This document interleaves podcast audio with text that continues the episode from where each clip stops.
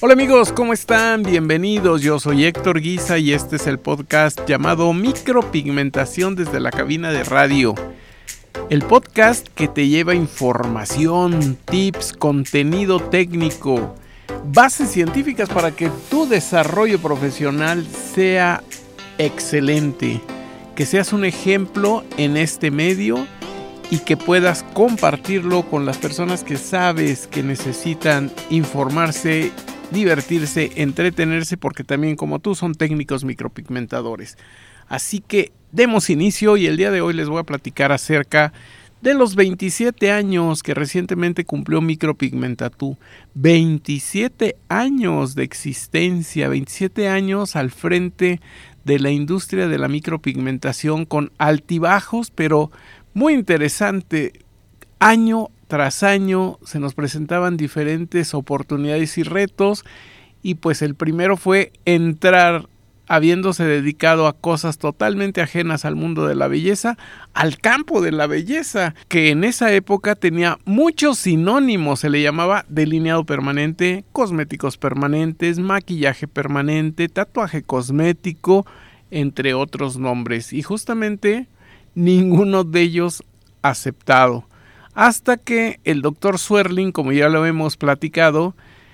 acuña la palabra micropigmentación y desde que nosotros iniciamos en 1996 nos hicimos parte de esa palabra, la tomamos como el emblema para la empresa que estábamos nosotros iniciando. Básicamente fue Gustavo Guisa quien trajo por primera vez a México una empresa consolidada que tenía venta de producto, una sala técnica, una escuela con un instructor internacional, arreglo de equipos y también tenía todo el proyecto para conquistar México e incluso irse a otros países, dando la capacitación que desde un principio se trató de que fuera la mejor, la más actual. Y así dimos inicio ese 24 de mayo de 1996 con un festival. Fue todo un festival porque llegaba gente que a lo mejor no sabía de qué se trataba esto y pensaban que era maquillaje, pensaban que era belleza, pensaban que era lo clásico de un salón. Y no, ahí empezamos a orientar a las personas para que supieran que la micropigmentación era un campo que podíamos considerar y hasta la fecha la élite de la belleza porque implicaba una técnica que era ligeramente invasiva. Tú sabes que las agujas penetran a la piel y están depositando el cuerpo extraño llamado pigmento y lógicamente lo que se espera es que sane, pero resaltando la belleza de las personas que se someten a este tratamiento. Todo eso teníamos que explicarlo y todo eso se dio aquella inauguración de la cual tenemos un pequeño video. Pues bien, Pasan los años y empezamos a contar con más y más estudiantes que venían a tomar el curso básico, pero también los cursos avanzados de micropigmentación, porque no les voy a decir que fuimos los primeros, fuimos la primera empresa, pero ya había gente que hacía micropigmentación en México, que se iba a Estados Unidos o a Europa y que se capacitaba, regresaba a este país y traían material y equipo. Y lógicamente los empezaban a buscar otras personas interesadísimas también en ingresar y empezaban a dar capacitación, pero en pequeños grupos o personales. Y de esta manera empezó a trabajarse la micropigmentación en México, con el temor de las marcas internacionales. ¿Por qué les digo que con el temor? Bueno, porque ellos son muy cuidadosos del cumplimiento de las leyes. Entonces, cuando se enteran que sus clientes en este país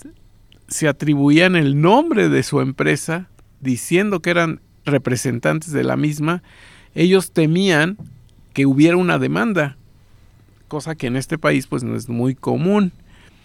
Ese era su gran temor, por eso justamente es que se hicieron todos los esfuerzos para dedicar y enfocar a que hubiera una empresa que fuera una filial de la matriz que estaba en California y así empezamos con este concepto llamado Meicha México, ¿Quién lo trajo? Gustavo Guisa. Gustavo Guisa fue el impulsor, él fue el que tuvo los contactos, el que tuvo esta oportunidad y tuvo la visión de decir, bueno, pues a petición de Meicha, que no era la única empresa tampoco de micropigmentación, aunque nos hicieron creer en un principio que sí. Bueno, pues Meicha le había dado la encomienda de que se estableciera ya un centro que tuviera realmente una conexión directa con ellos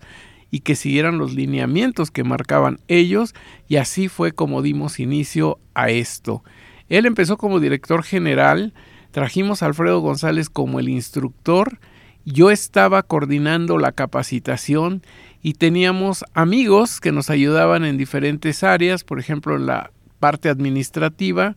y también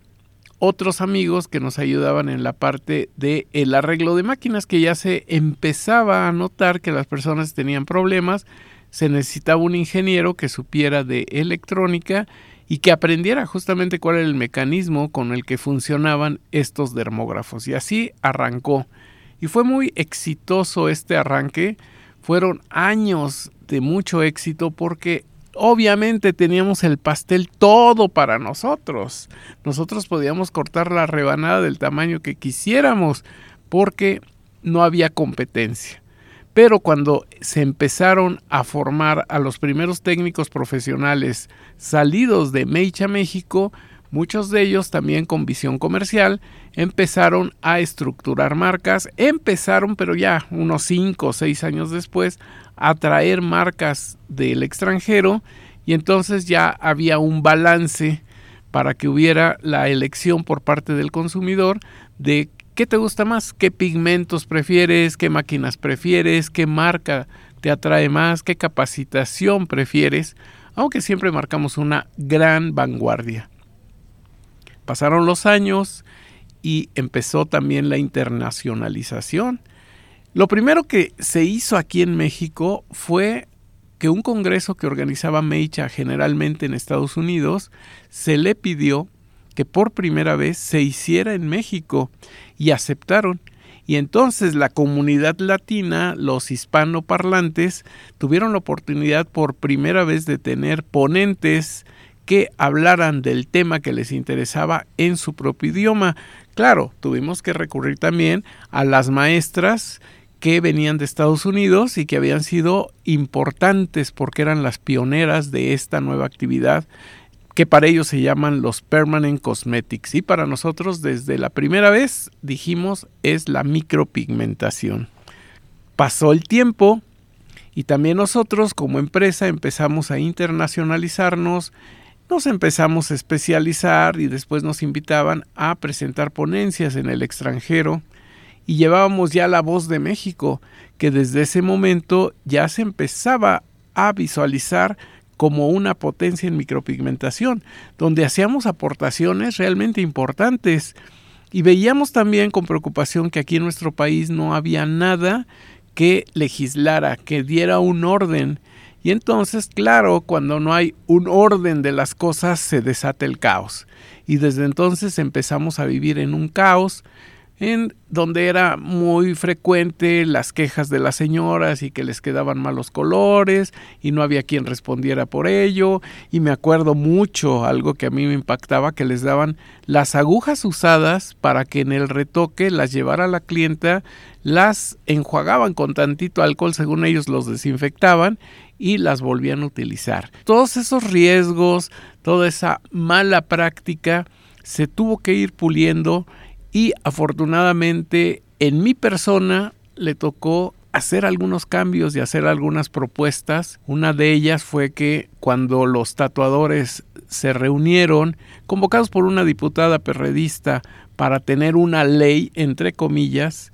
yo platiqué de lo que en ese entonces era la incipiente bioseguridad y entonces me pidieron una propuesta, les hago una propuesta donde empiezo lógicamente platicando de la definición que es un tatuador, que es un perforador y que es un micropigmentador. Y esa propuesta esta diputada la toma como suya, la sube al pleno, se aprueba y modifica la Ley General de Salud. A partir de ahí fue la primera vez que en México se tuvo algo, llamémosle oficial, y fue gracias también a los auspicios de Micropigmentatú. Así que al cumplir 27 años les puedo contar infinidad de anécdotas divertidas, que dan coraje, que hoy son realmente para reírse de lo que pasó en ese tiempo donde los egos salieron a flote y hoy podemos voltear la vista hacia atrás y decir, hoy fueron 27 años bastante agradables, muy divertidos, las sufrimos, pero dentro de ese sufrimiento placentero que nos da el hecho de pertenecer a una industria que hoy está cambiando drásticamente y tenemos que tener los ojos muy abiertos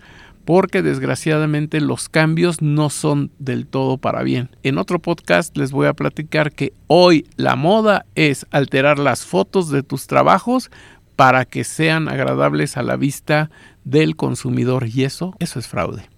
Amigos, esto fue micropigmentación desde la cabina de radio con Héctor Guisa. Mucho gusto, me felicito y felicito a todas las personas que a lo largo de 27 años consolidaron estas empresas, Meicha México, el Instituto de Capacitación GoldenEye, el Instituto de Investigación y Capacitación en Micropigmentación INCAMIP y hoy orgullosamente somos Micropigmenta Tú. Así que comparte el podcast. Hasta la próxima. Bye.